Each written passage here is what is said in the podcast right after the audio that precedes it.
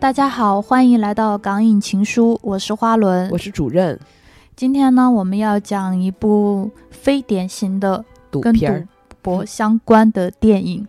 不把它叫成赌片儿是吗？我觉得就会产生很多那种纠纷吧，嗯大家有可能会觉得啊，这个也不算赌片，或者是有的人又觉得算。港影情书录到现在还没有录过跟赌博有关的片子嘛？是赌片儿确实是当年香港电影非常受欢迎的一种类型，尤其是王晶啊，开启了赌片儿的黄金时代嘛。到嗯后面自己就不停的炒自己的冷饭，拍出了一些或精彩或烂的赌片儿。直到现在，我前段时间拨通别人的电话号码，传来的来电铃声都是赌神的出场音乐。哦，这么有追求是吗？啊、是的看，来他内心也有一个很大的愿望。我们今天选择这部屯儿，我们没有选择赌神、赌圣啊，什么千王之王之类的那些片子啊。一个是其他人也讲过很多了，还有一个是那些片子里面大部分都是在炫一些赌博的技巧。焦点很多都是在传奇的主要人物的身上，他们或多或少就带一点儿主角光环，或者说是个人英雄色彩、异禀的天赋，甚至到后面有的人还有了超能力，都是这样一个给我们感觉大开大合的那种人物命运。而且那种赌片给我的感觉就特别社达，嗯，就是特别社会达尔文，对。就你赢牌桌上赢，你就是王，你就是赌王、赌神；对。你要是输，你就什么都不是，就有点是那种感觉。嗯嗯，而且那些传统的赌片儿，它到最后啊，即使前面那些人物他可能再经历落魄啊，或者再经历社会的唾弃，他们到最后一定会一定会赢。爽一把，嗯，一定会大放异彩啊！但是我们今天选择这一部《一个烂赌的传说》这部片子就非常的不一样。他的人物全篇几乎没有什么特别高光的时刻，他只是一个底层的小人物。对，连做梦都梦得那么局促那种。对他是一个烂赌鬼，从这个片名就可以看出来嘛。嗯，但其实我理解的这个烂赌，他可能是那种传统理解上的烂赌，但在我这边，我还有一个理解，就是他又摆烂 又爱赌，就套用现在流行的“摆烂”这个词，确实很适合于这个人物。他是一个没有工作，也没有什么朋友。没有什么社会关系，更没有生活，但是整天就是以赌为自己生活方式的这样的一个很底层的社会人物。嗯，烂赌鬼。对，虽然王晶之前拍摄了很多，刚刚也说了或好或坏的赌片嘛，但这部片子其实也跟王晶有关系，它是王晶监制的。也是王晶出品的，导演是麦子善。麦子善我们比较熟悉的标签就是香港第一剪，是黄金剪辑嘛。嗯，但从这部片子，其实我们也可以看到，真不愧是非常厉害的剪辑师。对他的那个画面，还有他的音乐，我觉得很多时候就是来源于剪辑师他的熟练，还有他的审美、他的经验带来的。是的整部，片子的节奏给人感觉非常的舒服，而且配乐也配得特别好，包括一些中间穿插的具有符号意味的一些镜头，给我们感觉很舒服，甚至让我有一种特别文艺的感觉。这个就很有意思，你能看出来每一个在做导演之前做过别的工种的人，他们拍出来的片子都带有他们以前积累的特色。对我前段时间又看了一遍那个全川石花拍的《恶女花魁》嘛，嗯。他现在好像改名字叫花魁，反正、哦。反正这种有时候电影名字它会变嘛，是。呃你就能够发现，就他是一个对，他是一、他之前是一个那个平面摄影师，嗯。你就能看出一个平面摄影师，他开始拍电影之后，他的画面还是带有一些浓浓的这种平面摄影的色彩，包括张艺谋以前做那种美术啊、嗯。摄影，你也能看出他的那个电影是特别注重于画面的表对对对现的。对对嗯，就是他们所看重的东西，或多或少都跟他们之前所做的长久的工作有着关系。对。所以我觉得这部片子其实还是挺风格化的一部电影，嗯，而且在很多时候会让我有一丝王家卫的感觉。是吧？就感觉王家卫和那个杜可风合体，但但还没有王家卫他们拍的那么的晦涩。总的来说，这部片子还是比较好懂的。王家卫那个特别的意象化，他这个片子的意象化的成分没有那么浓，还是有很多比较写实的那种，基本上很写实嗯，很让人容易理解。嗯，但这而且还有点像那个什么，就一一路向西的那种感觉。嗯，对对对，这部片子里面有一个很大的特色，就是主人公名字叫舒淇。对我们都知道，有一个女演员叫舒淇，也有一个电影人叫舒淇。然后这部片子里面，吴镇宇饰演的这个主人公，他也叫舒淇。这个舒淇呢，她经常会在片中有大段的内心独白，还有一个包括这个主人公舒淇她的整个人的状态。不管是外在表现的，还是他的内心状态，是也是非常王家卫的。他很像王家卫镜头下的主角，嗯好像总是跟现实生活有一丝游离的感觉。嗯对对对，我觉得这个角色请吴镇宇来演就是特别好。嗯我非常喜欢吴镇宇的一个特色吧，就是他的眼神特别的吸引我。那我有一个问题，嗯，你更喜你喜欢他演这种普通人，还是更喜欢他演的变态？因为我觉得他变态也演的很出色。我觉得都很好。那你哪哪种更喜欢吧？你个人喜好来说，我个人喜好来说。我可能看完这部片子之后，我觉得他演这种演的挺好的，嗯因为变态，我觉得他演惯了，你知道吗？就是 虽然他每次变态演的，我就觉得我靠，真是太棒了，太太变态了。啊，对，就很适合他。但是这部片子里面这种底层的带有悲凉底色的小人物，我发现吴镇宇居然也能演得那么好。我非常惊讶，他之前给我的那个印象还是更多的是变态，还有亮坤这种这种狠角色，嗯要不就是狠角色，要不就是变态。嗯都是反派一些。是然后他在这个片子里表现出来的那种厚道和纯良，让我有时候就很意外，但是我觉得一点都不违和。对，嗯所以说。请大家 打开可以去观摩一下这部片子，不算是特别热门，很建议大家可以去看一下这部片子。我们可以先来说一下大概的故事嘛。吴镇宇他饰演的是一个烂赌鬼，可以说这部片子的时间被压缩在了大概是一周左右。他在这一周里面经历了人生大大小小的起伏，嗯，最后他又回到了赌桌上，继续烂赌生涯的故事。对我嗯甚至觉得那个电影的题目可以可以叫《烂赌鬼的一周》。呃，是的，是的。嗯但一个烂赌的传说确实是有传说意味的。嗯就为什么说它会有传说意味呢？因为整部电影它的故事是特别荒诞、戏剧性，而且黑色幽默的。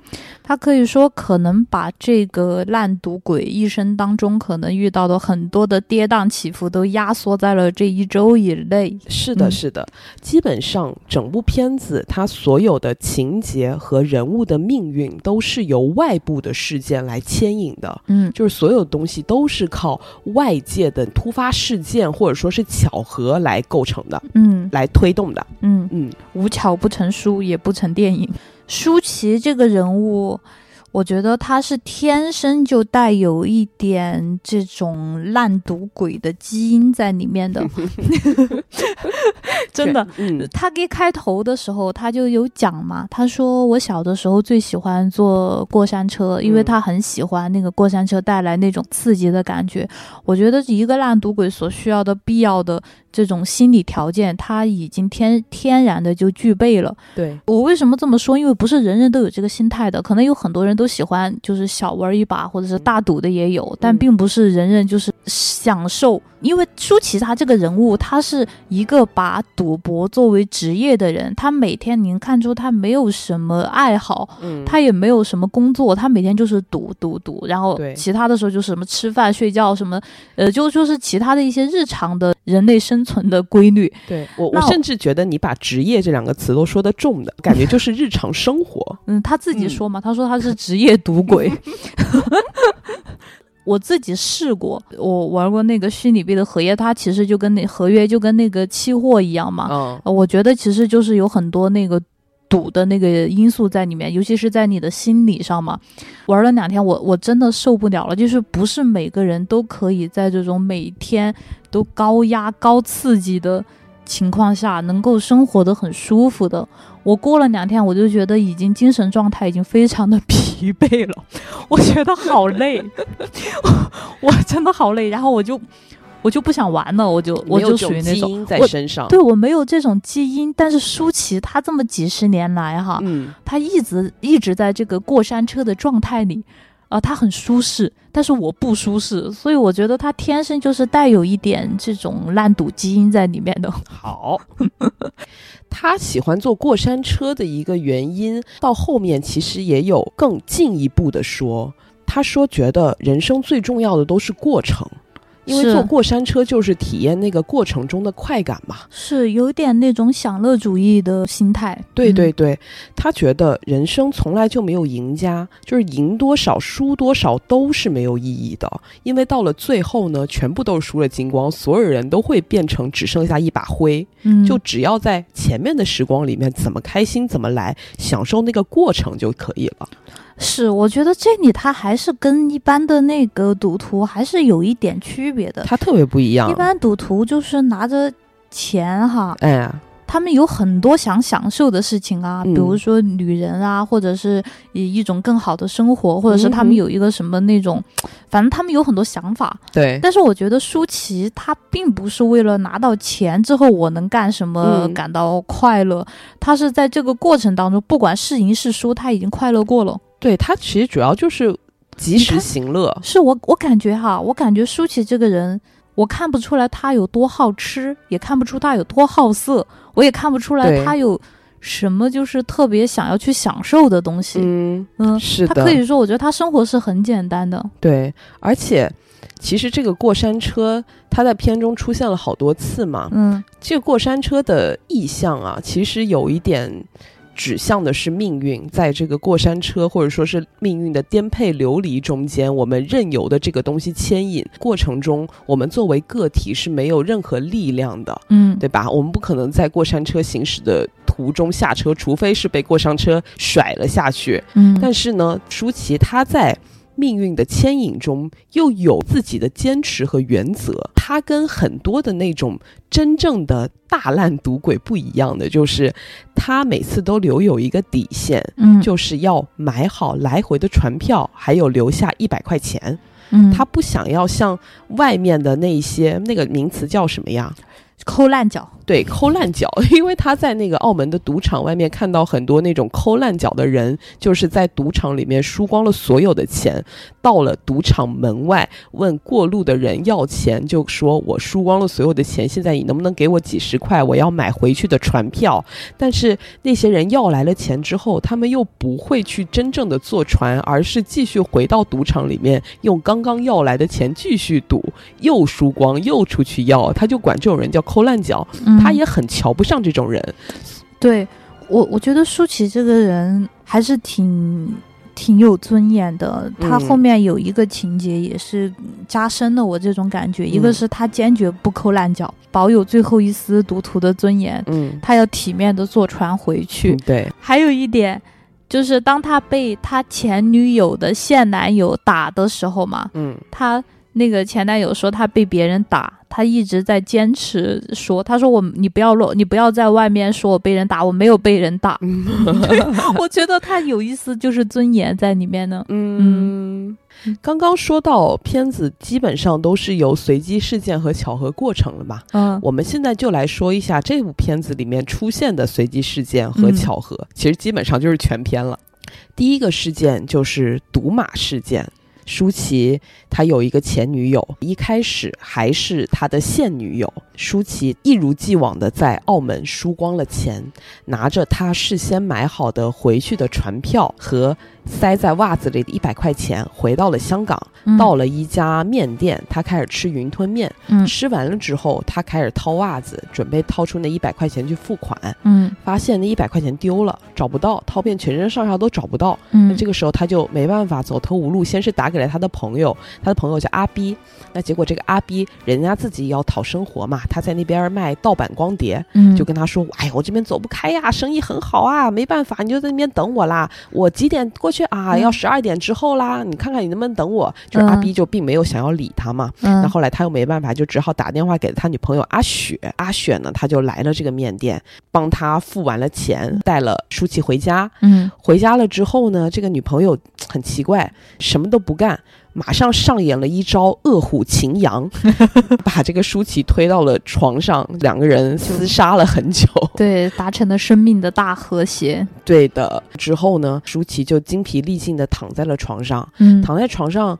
突然间闻到外面飘来一阵饭菜香，嗯他说：“哇，我很久没有闻到这种家常菜的味道了。”他起来一看，发现是阿雪端出了这个三菜一汤，还有两碗米饭，两个人面对面的坐下来开始吃。嗯舒淇就觉得哇，好难得啊，我能够吃到这么香的家常菜，就开始准备大吃的时候，阿雪突然跟他说：“我们分手吧。”嗯对，阿雪跟他说：“我们分手吧。”其实这个非常的合理，是吧？嗯阿雪就跟他说：“我实在是没有办法忍受你这种身无分文的男朋友了。”嗯，但是其实阿雪已经跟舒淇他们在一起三年了，嗯就说明其实双方还是挺有感情的。就他俩的感情特特奇怪，我觉得、嗯一个是他后面有提到嘛，他嗯每次醒来的时候，阿雪都已经走了。还有一个就三，就是他很久都没有吃到家常菜，有给我的感觉就是阿雪平时工作也很忙，再加上他他自己又经常去澳门，他们两个好像在一起呃相处的时间不是那种正常人每天下班回来两两个人在一起，绝对不是那种状态。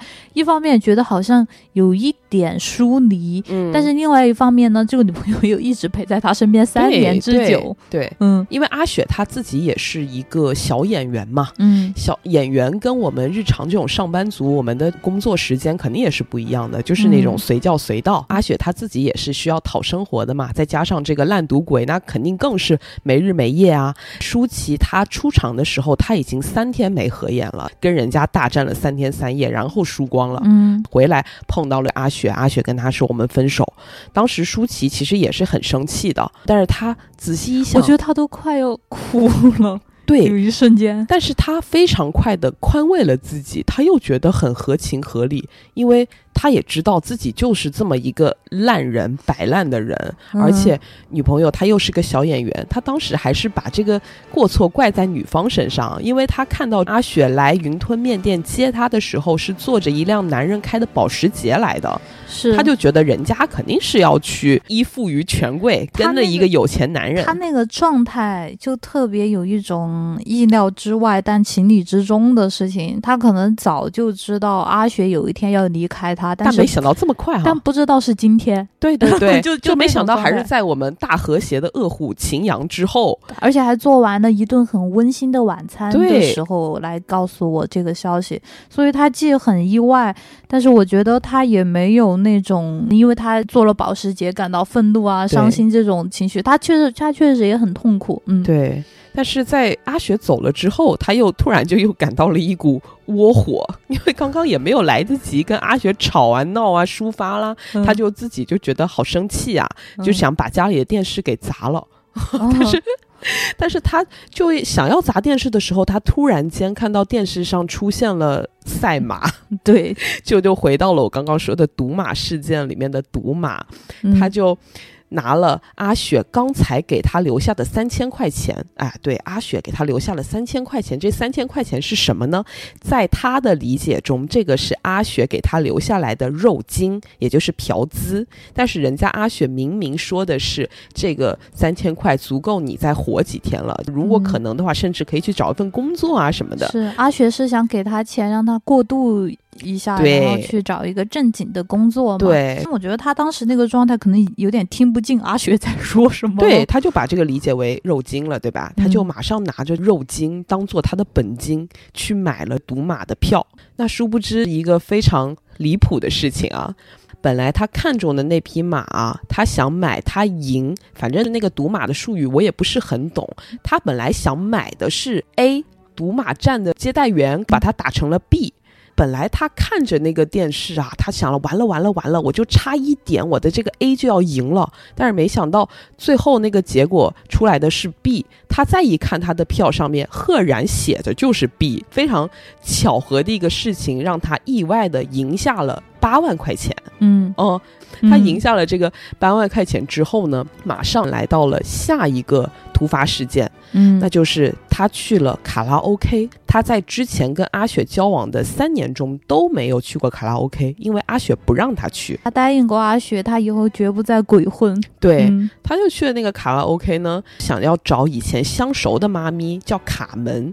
这个嗯卡门因为你对这个卡门这个名字印象特别深，对，你当时就重复了一遍卡门，因为卡门这个名字就怎么像好怎么扯，感觉对，好扯，怎么听也不像一个妈咪会取出来的名字，就很有趣啊。他说，因为这个卡门手底下有很多称他心意的小妞，他印象当中是有很多称他心意小小妞，而且我觉得他也不认识新的妈咪，他就去毕竟三年没有，去过了嘛，对他就要找一个他相熟的妈咪嘛。嗯结果这个侍应生带他到了那个卡拉 OK 的包厢里面之后，他就跟这个侍应生说：“把卡门给叫来。”侍应生就说：“卡门死了，去年出意外死了。跳楼死的，对，还压死了一个人，对他就说出了第二个名字，忘了啊，什么 Catherine 还是什么之类的，第二个妈咪的名字。侍应生就跟他说：“哦，他去年也死了，出车祸死了。六车连撞，他在中间，对，要把他一节一节的拉出来。对，然后他就说啊，那谁吧，你那个第三个名字叫那个人来，这个人呢，这个人总没死吧？侍应生跟他说说，哦，他是没死，不过上个月他砍死她老公，现在在坐牢。那 舒淇就无语了嘛，他没想到，哎，别人的命运居然比我的命运还离奇。这三年来这种风月场所的变化也是天翻地覆。对，我就感觉这里面其实每个人的命运都是颠沛流离的嘛，就在这里就有一种暗指了。嗯，那舒淇就没办法，那她也不认识别人啦，她就跟侍应生说：“那随便吧，你给我叫一个自己既没有死也没有杀死别人的人来，随便都可以啦。”那这个时候，我们的女主角就登场了，由关秀妹扮演的公主嗯香香公主，她就登场了。嗯，香香公主还挺漂亮的，但是她坐下来性感女神嘛。对，但她坐下来之后，我们就发现她跟舒淇一样，同同样都是两个倒霉蛋。对。她，因为她坐在舒淇面前就开始哭。这个时候，我们也可以看出香香公主她自己的命运也是特别的狗血，特别的被开玩笑。像就是公主她的这个命运哈，她嗯说、叙述自己的事情之前，这这个片里面有很多金句嘛。对，她说了，她说了一句话，她说：“为什么每次我都会选错对，有很多京剧，这点也挺王家卫的感觉，都可以截屏下来，什么发微博、朋友圈之类的，对吧？就是很那种，？”嗯，但是香香公主她坐下来，她就开始说，哭着说自己的事情，她就说。啊，我昨天回家，我发现我的男朋友被我的闺蜜压着，对我闺蜜被男朋友压着哎，差不多啦，嗯反正就是他们两个人抱在床上，脱得嗯光光的嘛。结果她的闺蜜就过来跟她说，是她的男朋友去勾引她的，嗯她就很生气的把男朋友给甩了。结果呢，第二天发现她的好闺蜜又把她的男人抢走了，又把她底下所有的姐妹都给带走了，她人财两空，嗯爱情跟事业都没有了。对，对，她就觉得哦自己很离谱，他就开始哭，嗯，他觉得自己选错了姐妹。也选错了男人。嗯，这个时候，舒淇她想掏纸去安慰他，嗯，但是她掏遍身上上下没有纸嘛，她就掏出了一张纸币，递给了公主。公主刚开始擦的时候，她没有看嘛，直接嗯擦，擦了两下，发现是钱，就笑了，就说不用这么大方吧。嗯，她就说你看到他就笑，他说无所谓了，你可以看见他就笑，那就送给你了。嗯那，这个时候，舒淇这个男人非常可爱的这一面就显露了出来。，对。嗯，后来公主她就找了自己底下唯一没有被带走的一个胖妹去服侍舒淇，舒淇不是受不了就落荒而逃，没地方去嘛，她又去了澳门。他这个人还挺厚道的，就是这一点。你说他一个穷困潦倒的烂赌鬼嘛，嗯，好不容易就是赢了一点钱，他要逃避这个胖妹的这个方式，竟然是大喊结账。对他他还付了钱，对吧？对，所以说他后来就又选择了去澳门嘛，一个是也也也得继续生活，也得继续做他的职业赌鬼。嗯，他在澳门，那果不其然又输光了钱。并且他还借了高利贷，这个高利贷非常有趣，有一个叫飞士哥，江浩文扮演的。我好喜欢他，他特别有意思。我觉得这个放高利贷的，我我我不是喜欢放高利贷的，我只是觉得这个角色非常有意思。对，嗯，他特别的社会，特别的现实。只要你有钱，你就是祖宗，你还了钱，大家都是朋友。他就说借高利贷的哪有隔夜仇啊，对不对？是好，我觉得他还挺有幽默感的，呃，特别幽默感，就江江浩文演的很好。那个那个谁，舒淇在赌的时候嘛，他在旁边拼了老命的喊，就感觉好像是他自己在赌一样，他在背后为舒淇加油什么的。舒淇特别还特别诧异的看了他一眼，就觉得这个人怎么。比我还卖力，怎么回事？对，就主要人家也还是为了要借钱给舒淇嘛。对，特别感同身受，而且他还有一个特别有幽默感的地方，就他把舒淇抓起来之后嘛，舒淇叫他飞士哥，他就用手抹了一下脸，就一下就变脸了。他说：“我不是飞士哥，我是黑面煞。你没欠我钱，你是我客人的时候，我对你就是笑脸相迎。那你现在欠了我钱，我的脸就会变得很难看。飞士哥这个人身上有很多幽默的地方。”在，嗯，对，就是舒淇像刚刚花轮介绍的那样被飞士哥给抓走了，因为他借了十万块钱没有得还嘛，所以就被绑架了。飞士哥那他当然就会变成黑面煞呀，因为发现舒淇没有能力还钱，也没有能力找到别人帮他还钱，对不对？他就把舒淇给抓进了小黑屋关了起来。这个时候，他再次遇到了公主，他在小黑屋的房间里看到跟他一样境遇的公主被绑。到那边，原来呢，这个倒霉蛋跟自己一样，都输光了钱，都向飞士哥借了高利贷，都没有钱还钱。哎，公主借的还比他多呢。对，所以说好像是借借十万，但是滚到了十五万。公主公主就是是二十万。对，就反正他们这个高利贷真是是贷的离谱。哦，我也觉得好夸张哟。对对对，就是说你当下还钱。马上还就是十万，过一个小时十二万，过半天十五万，反正就特别特别的离谱。对，嗯，两个人就一起关在那边，中间也是各种。搏斗啊什么的，但是都没有办法逃脱黑面煞的魔爪。公主实在没有办法，她就想到一个人，她就打电话。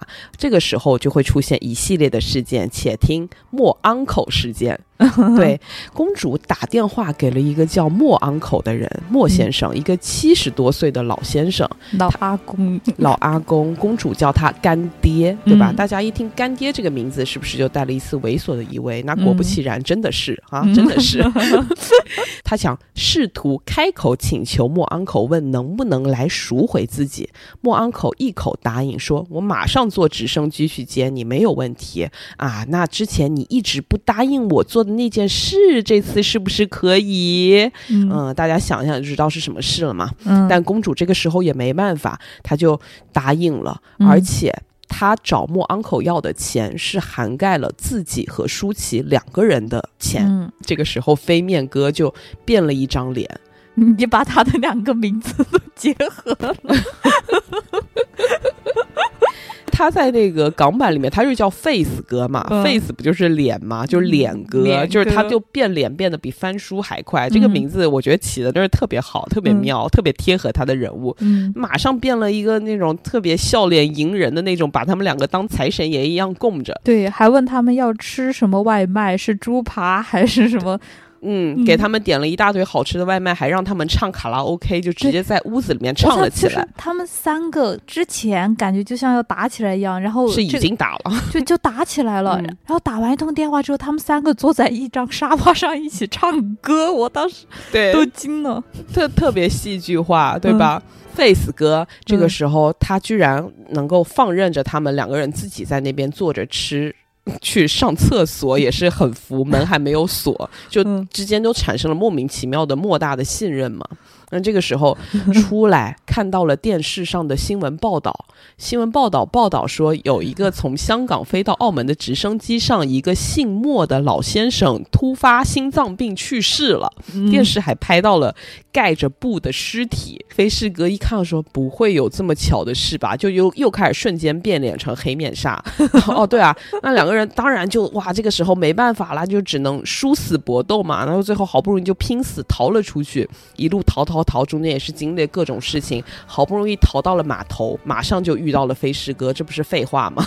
眼看两方又要起冲突呢，这个时候后面突然有一个人叫了公主的名字，回头一看，哎，莫 uncle 从里面走了出来。原来这个莫 uncle 没死，他说他没有买上这个直升机的票，他就改坐船了。那这个时候飞士哥他当然是换了一副面孔啊，理所当然的莫 uncle 他就付了钱把两个人给赎走了。镜头一换，来到了宾馆。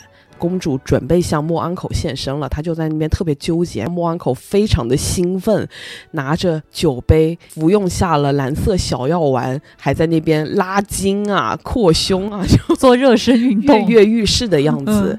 准备去迎接公主的时候，公主一回头，发现莫安口倒下了。嗯，包安克受不了这个刺激啊。对，然后这边呢，舒淇这边发生了什么？她回到香港之后，准备回自己的居所嘛，在电梯里面碰到了一个巴基斯坦人。这个前面有过一个铺垫哈，就在他吃云吞面的时候，他那个报纸头版上就写的“八级色魔”，习惯的鸡奸男人。嗯，他碰到这个男的时候，他。当时还没有多想，嗯，那个男人当时蹲在那个电梯里面那个地方，我以为他肚子疼要拉在电梯里面。这个舒淇她本质上还是一个挺善良的人嘛，他就去很关心的问他说你怎么样啊，有没有事啊？然后这个巴基斯坦人拿出一根电棒把他给击晕过去，对，嗯，然后把他拖到了自己家。原来这个电梯里偶遇的这个男人就是那个巴吉色魔，对，非常恐怖。而且之前舒淇她在看报的时候，她自己还在想哇。男人也会被强奸，不知道男人被强奸是什么感觉？哎，没想到啊，命运马上碎了他的意，是不是？他就被捆绑在床上。这个时候，正当八级色魔准备开始下手的时候，突然听到外面传来开门的声音。哎，原来是舒淇的房东包租公回来了。这个包租公是谁呢？是林雪，又是林雪。对，你无处不在的林雪。对，无处不在的林雪。哦，八级色魔哪能放过这个陌生回来的男人啊？当然是两个人一起电晕，于是就出现了舒淇和林雪一起被捆绑在床上的镜头。他俩都特别害怕。对，命运这个时候又投一次骰子。八级色魔他不是选择两个人都上，而是在点兵点将，这是一个谁先谁后，因为他只有一个工具，不可能同时。命运的手这个时候伸向了林雪，就是他点兵点将点到了林雪。那我们这个时候。连林雪都下得了手啊！这个人真的是，嗯，对他不是他喜欢白白胖胖的嘛？之前也有铺垫，那他就选择了林雪嘛，可能也是命运的安排吧。警察及时的赶到了，下一个镜头就是舒淇送着林雪去了医院。林雪痛哭流涕的，他缝了十一针，求他不要把这件事 说出去。接着，我们的舒淇第三次遇到了公主，公主是送着莫 uncle 来的，嗯，就是两个人都是送别人来医院，但是两个人又在医院相遇，事不过三。那这第三次，这两个人总得进行些什么了吧？那果然，这一次在医院的见面，能感觉到他们的眼神不一样了。对，而且这里面又再次出现了那个过山车的镜头。在片中有好几次，一共一共四次，都是在出现在那个六次啊，六次吗？嗯，他每次都是出现在那个舒淇的转折点的时候，就会出现过山车的这个镜头，要么是人物情绪的转折，要么就是命运的拐点，都会出现这个过山车的镜头，嗯，也是意象化的一个符号，嗯，对。当他看到公主的时候，又出现了这个过山车的镜头，这次其实是。我一个比较喜欢的过山车 镜头。虽然这个几个过山车镜头看起来都一样，因为这一次的过山车看起来都差大差不差嘛。嗯，因为这次过山车的这个镜头的出现，我是我我觉得是爱情的开始，心动的萌芽。对，是一个心动的过山车，而不是赌桌上的过山车。嗯，所以这一次是我一个比较喜欢的过山车。而，这次过山车，我印象中好像是上升的过山车，不是说那种在急转弯或者说是急转直下的那种过山车。蒙飙升的过山车。对嗯，对对，就很好那个镜嗯头，他们就一见如故，嗯非常神奇。公主带着舒淇回了自己的家，嗯嗯，回了自己家，舒淇可能以为要发生点什么吧，哎，但没有，没想到人家家里还有一个人，公主家里还有一个弟弟，弟弟是李灿森扮演的，坐在轮椅上的一个弟弟。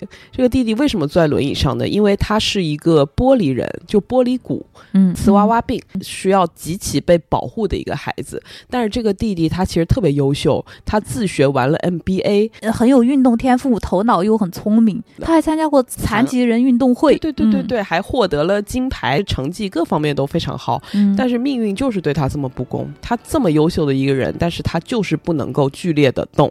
他姐姐说，上天给了他这么多天赋，但是三次不幸毁了他。嗯一个是他这个天生的玻璃骨嘛，嗯还有一个是他脑子里面有一个肿瘤，现在越来越大，马上就要压迫到神经，再不动手术就要死。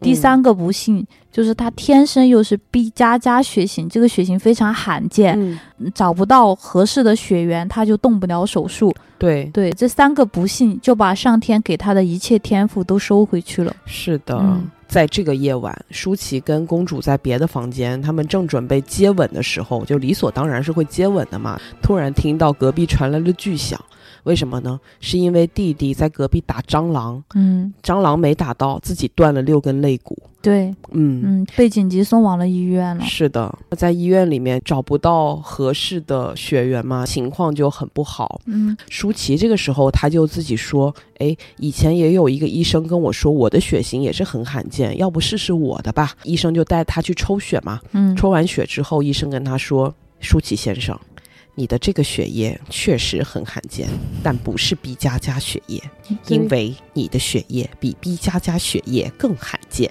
”你为什么突然变成了播音腔？就是他们港片都是这么说话的。对，医生就告诉他了这个事情。他说：“但是有一个人现在想要见你。”那舒淇就跟着这个医生去了那个病房。一进这个病房，你就感觉跟其他普通病房不一样嘛。嗯，床上躺着一个特别贵气的老人。是这个镜头一出现的时候，就彰显了这个老人不一般的身份。刚嗯开始是一个手的特写，这个手上穿金戴银，就是那种贵重珠宝做的手串儿。然后再往上一点呢，你发现他别人穿的都是普通的病号服，他穿穿的是丝绸制的衣服。嗯，嗯是的。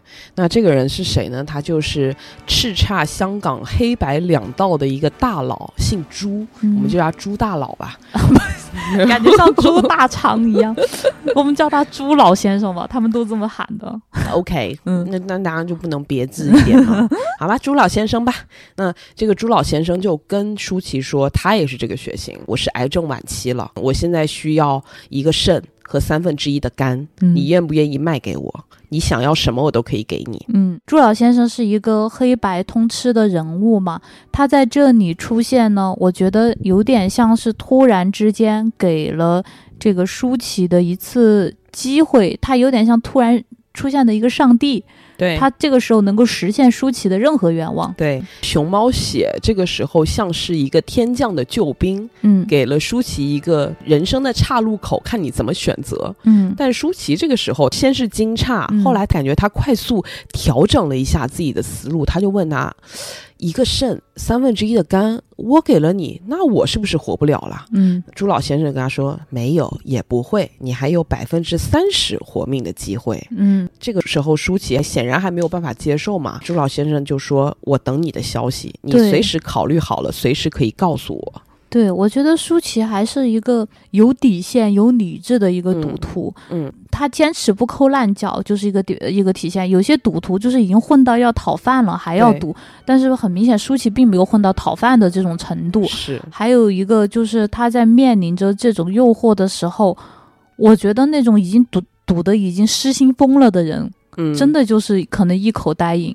你从他之前的那个原则，你就可以看出，他其实并不是一个那么完全的赌鬼心态。他甚至在当时的那个情绪上都没有流露出一瞬间的狂喜。嗯嗯，所以我觉得他还是相算相对于理智的一个赌徒。赌博是他的一个生活状态，他已经把这件事情作为生活的一部分的，而不是有的人把它作为一个改变一切的机会。是的，嗯是的，就是一个日常嘛。嗯所以说，这一次的熊猫血的巧合事件，更像是命运撕开了一个口子，嗯，，好似在给你舒淇一个选择的机会，让你好像可以掌控自己的人生，做出自己自主的选择。舒淇在这个时候选择了不去接受嗯，这一次的事情。他选择不上赌桌。对，嗯这个时候他出来碰到了公主，那嗯公主那边情况也很糟糕，他就跟他说：“弟弟现在没有血缘，不不能做手术，但是医生说只有美国那边能做，但是要飞到美国去，我就要两百多万，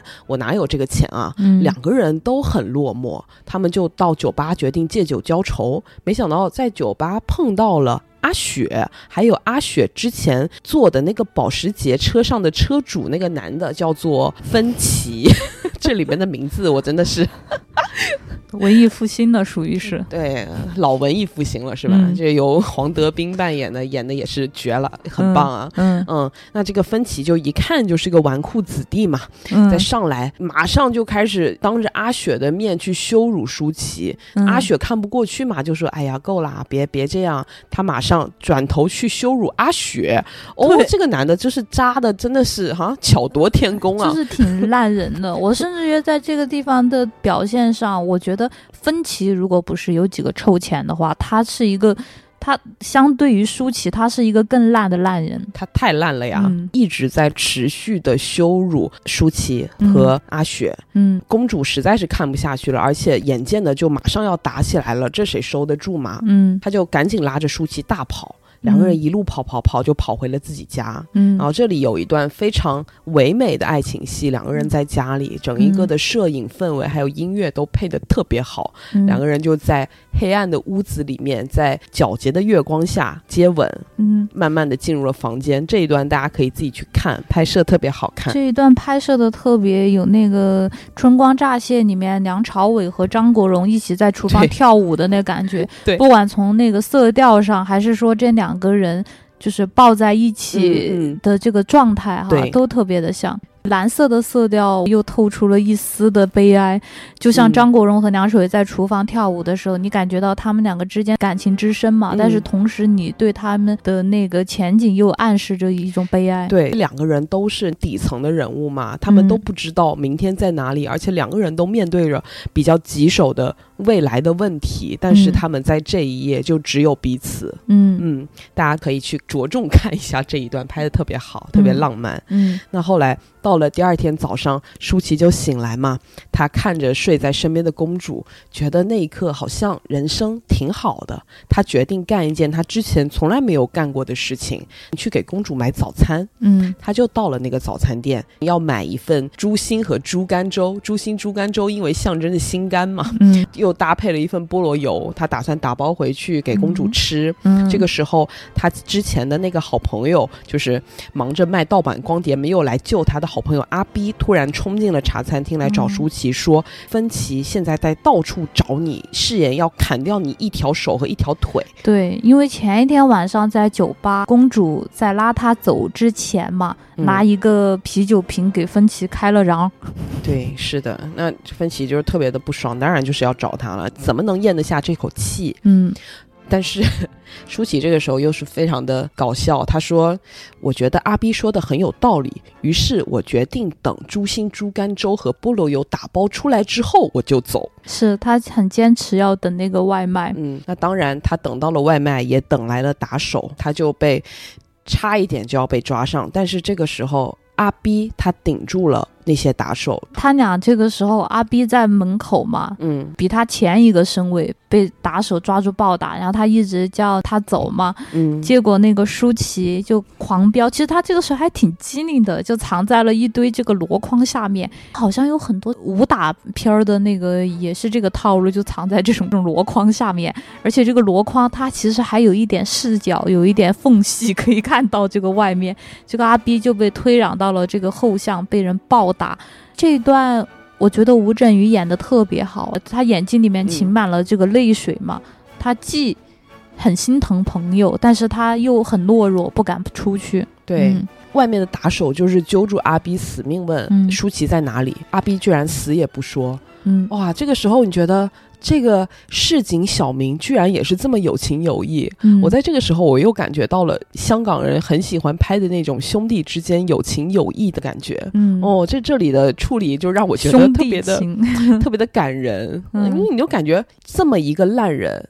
他居然在生命中还能够拥有一个这么可贵的朋友，虽然这个朋友在一些日常的时候只管自己，管你去死，但是在这种关键的时候，他觉得一定要保你平安。是，而且我觉得有的时候人的这个关系哈，真的就是要碰到一些事情之后，才能才能够试金给他试出来是什么样子的。之前公主跟着干爹走的时候，舒淇曾经有过一些感慨吗。她说：“为什么总是跟别人走，从来没人肯跟我走？嗯，到底是因为我没有朋友才去烂赌，还是因为我烂赌才没有朋友？不知道为什么，每次到最后，总是剩下我一个人。每次都跟别人走了，从来没人跟我走。我现在又是一个朋友也没有了。究竟我是因为没有朋友而去赌钱，还是因为我赌钱而没有朋友呢？我不知道。我唯一知道的是，我会继续赌下去。这个时候，他觉得自己是没有朋友的。对，但是后来碰到了这个事情之后，他可能会发现阿 B 真的就是他朋友。是的。嗯经过了这个事情，我们来到了接下来非常大的事件，舒淇决定回去找朱老先生。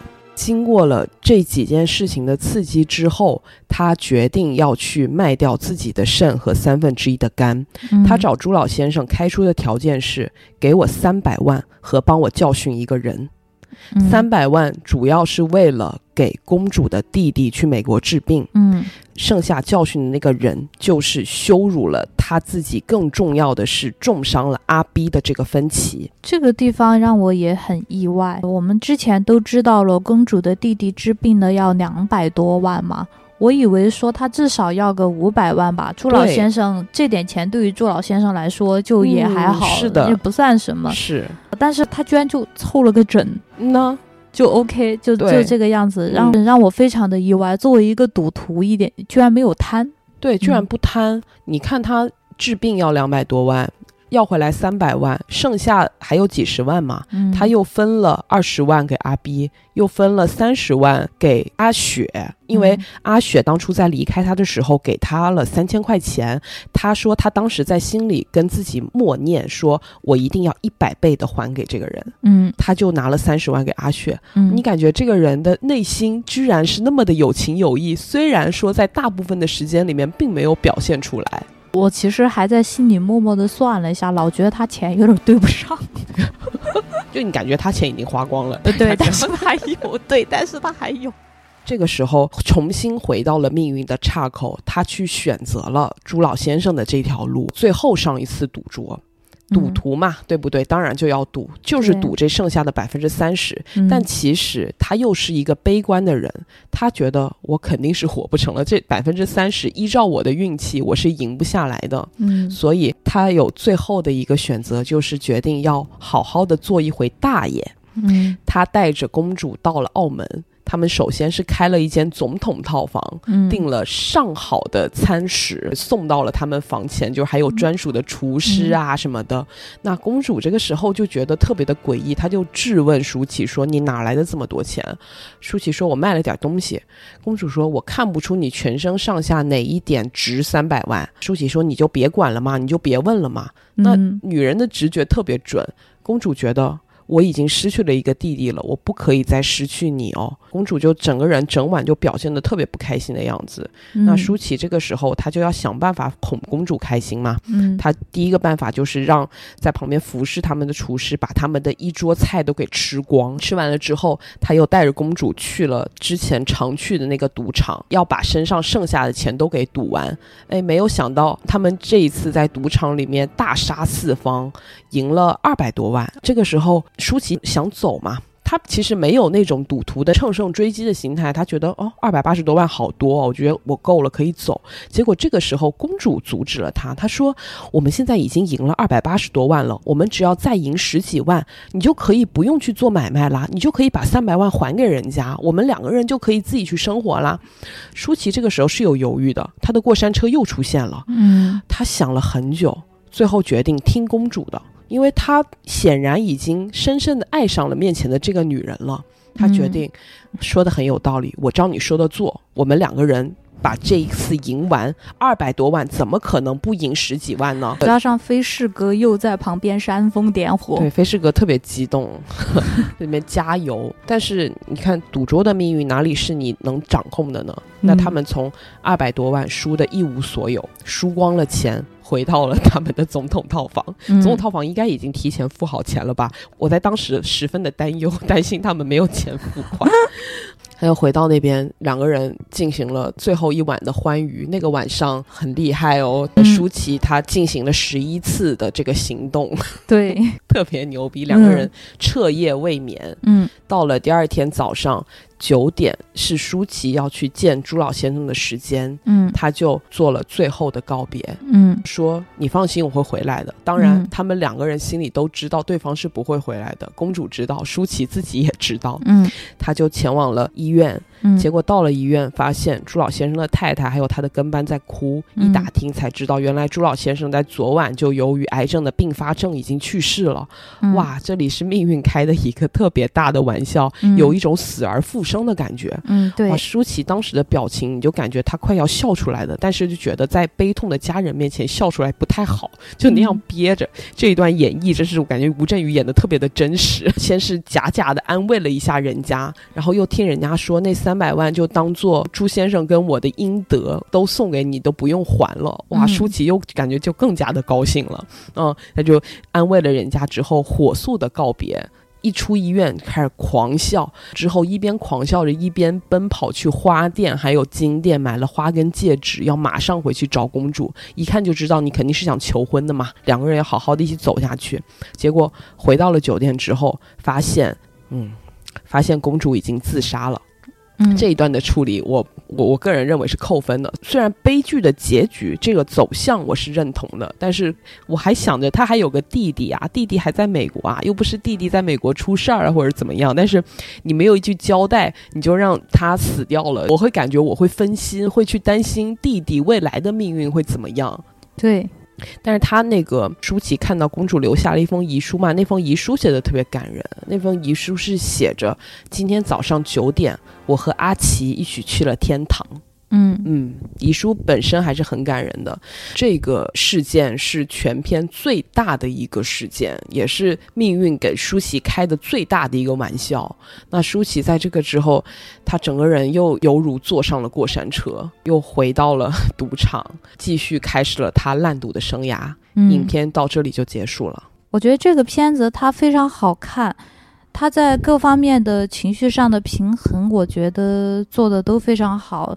可能有的人他嗯，就像我们电台的主播锤锤嘛，嗯，他其实是不太看得了文艺片的，嗯因为文艺片很多都给人的感觉比较沉重，甚至于沉闷。嗯，但这部片子它完全不会，它中间穿插着各种戏剧性的冲突，还有很多诙谐幽默的对白和桥段，嗯让你即使说你不喜欢沉闷的东西，你看的时候也会觉得有一些开心在里面。是，而且他配的嗯音乐。大部分都是比较轻快的，都是一些弦乐或者说舞曲，而且大量的出现蓝色多瑙河圆舞曲，你会感觉整一个的基调是很轻盈的。嗯，但在这个轻盈中间，你用心的去品，你就会发现那些悲凉的底色。这些舞曲响起来，它在前半段的时候多半会给人感觉一种浪漫，或者说一种诙谐，但是到了后面。当蓝色多瑙河圆舞曲再响起来的时候，你会感觉出有一些麻木和麻痹，尤其到了片尾，这首乐曲再响起来的时候，你看着舒淇坐在赌桌上，面无表情的开始烂赌的生命的时候，你就会感觉这是一种麻木。这个整个片子看完的时候，我就突然想起了，就叔本华说的，嗯，他说人生整体上就是一个悲剧。但是你如果去看其中的细节，这些细节又都是又都是喜剧。我觉得这个片子就非常符合叔本华说的这一段话。同时，我还想起了就是余华写的《活着》，也不只是《活着》，余华写的很多书都是给我这种感觉。嗯，你从整体上来看，这个人的命运是不幸的，是被各种偶发性事件击垮的。对，但是中间。又穿插着许多幸福和欢笑，把其中的一些段落节选出来。嗯、这个人在这一刻过得真的是挺开心、挺满足的，嗯，甚至还有很多的搞笑在里面，嗯。但是整体的脉络看下来，你会发现不知不觉你已经泪流满面，你已经会被这个人的命运给深深的牵引住，为他揪心，为他疼。这篇的整一个故事就是这样，像我们刚刚介绍，有那么多的随机巧合事件，人生不就是由随机跟巧合事件构成吗？也有很多人说，人生其实就像一场赌局，我们就是在上面下注的人，就是看你是买庄还是买闲。这部片子它就是把这一整个人生浓缩在了舒淇的七天之内，让你非常紧凑的看完了他这个烂赌鬼的一生。虽然他的人生还没有终结。但是你感觉他接下来的人生可能也不会再像这七天这样遇到过真正让他想要找到意义的事情了。像这个舒淇的这个人生，包括就是所有的人的这个人生，都跟赌桌上的规律特别像。对，有的人以为自己进赌场的那一刻，生来就拥有很大的筹码，是。但是你只要参与进去，各种的偶发性的这个这个事件，有可能就会把你的筹码剥夺的一分不剩。是，就像是公主的弟弟，公主的弟弟可以说，我觉得。对于很多没有天赋的人来说，嗯，他一出生就是握着很好的筹码的，他的运动天赋也很好，然后也很聪明。用公主的话来说，差点考了状元，在会考当中，嗯，包括自学都学的要比嗯别人强。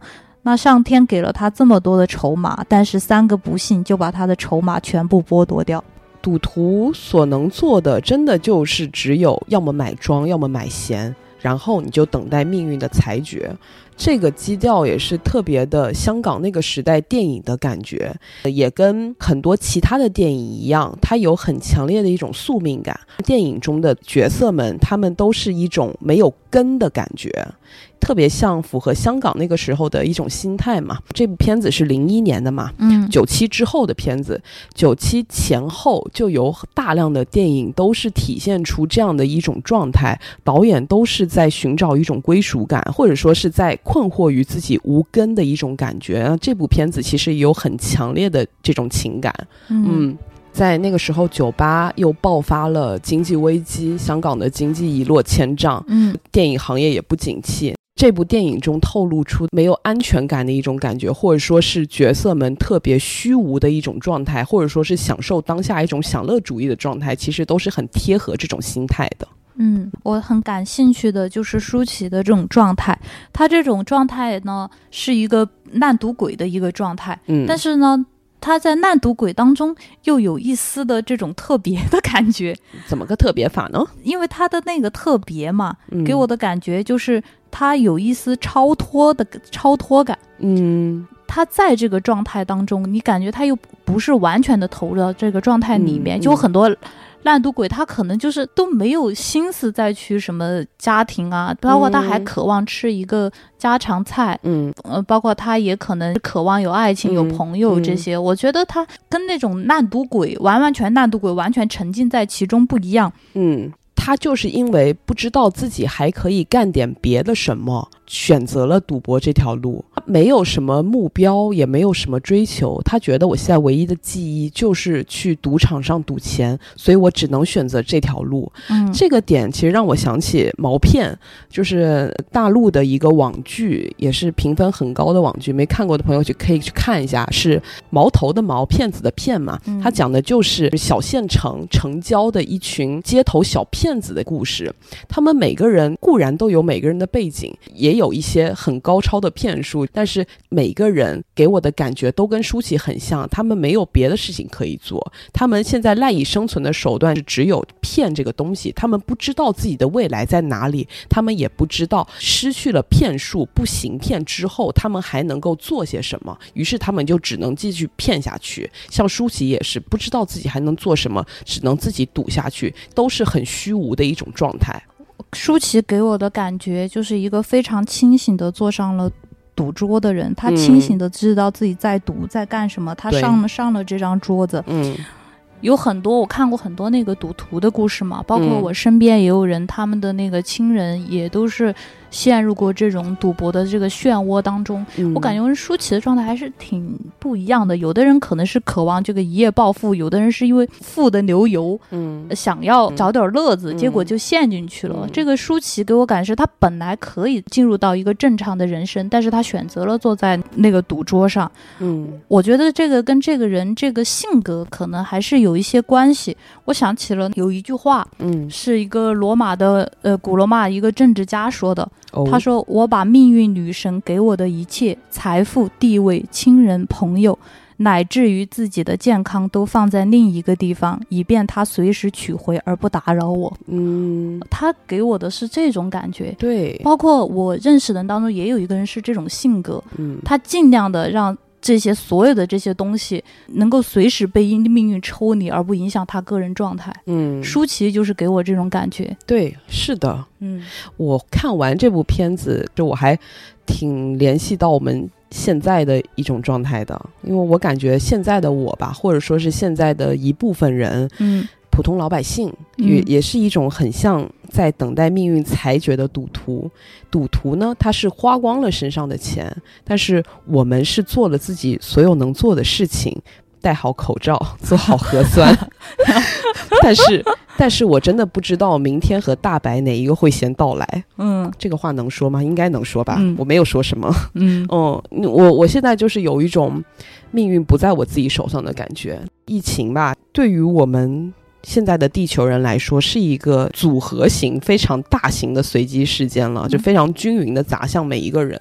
我们原来在非常不错的情况下，他突然袭击，然后我们跟他对抗了一阵儿，我们以为还可以，可以和平共处了，但是他又再度袭来，再度袭来的时候，并发的一些事件，让我们已经感受到这个命运越来越脱离我们的走向了。我们在这之前觉得好像可以靠我们的奋斗。或许可以改善我们的人生啊，但是你现在发现，在这些事情的冲击之下，不是你个人的奋斗就可以达成的。很多时候你是被迫被牵引走的。我不能说的太多，大家自己去感受吧。而且很多人进而思考起来了，没有这次疫情，自己是不是也就是按照自己以前想法，是不是就能够按部就班的改变自己的人生？嗯，嗯，对，他其实每一次黑天鹅事件都是一次赌局，有人在这个赌局当中下对了注，发了横财，你不管嗯。他怎么发的，反正他把握住了这次机会。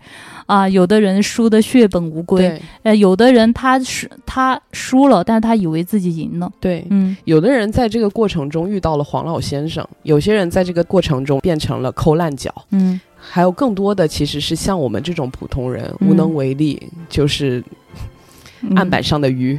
我就是麻木的又再次坐坐上赌桌嘛，对，然后跟着别人下庄或者下弦，嗯，对不对？嗯很无奈的一种感觉。嗯嗯，在这个里面，舒淇其实之前遇到黄老先生之后，他还说了一朱老先生，啊，对不起，啊 虽然他很像黄世仁。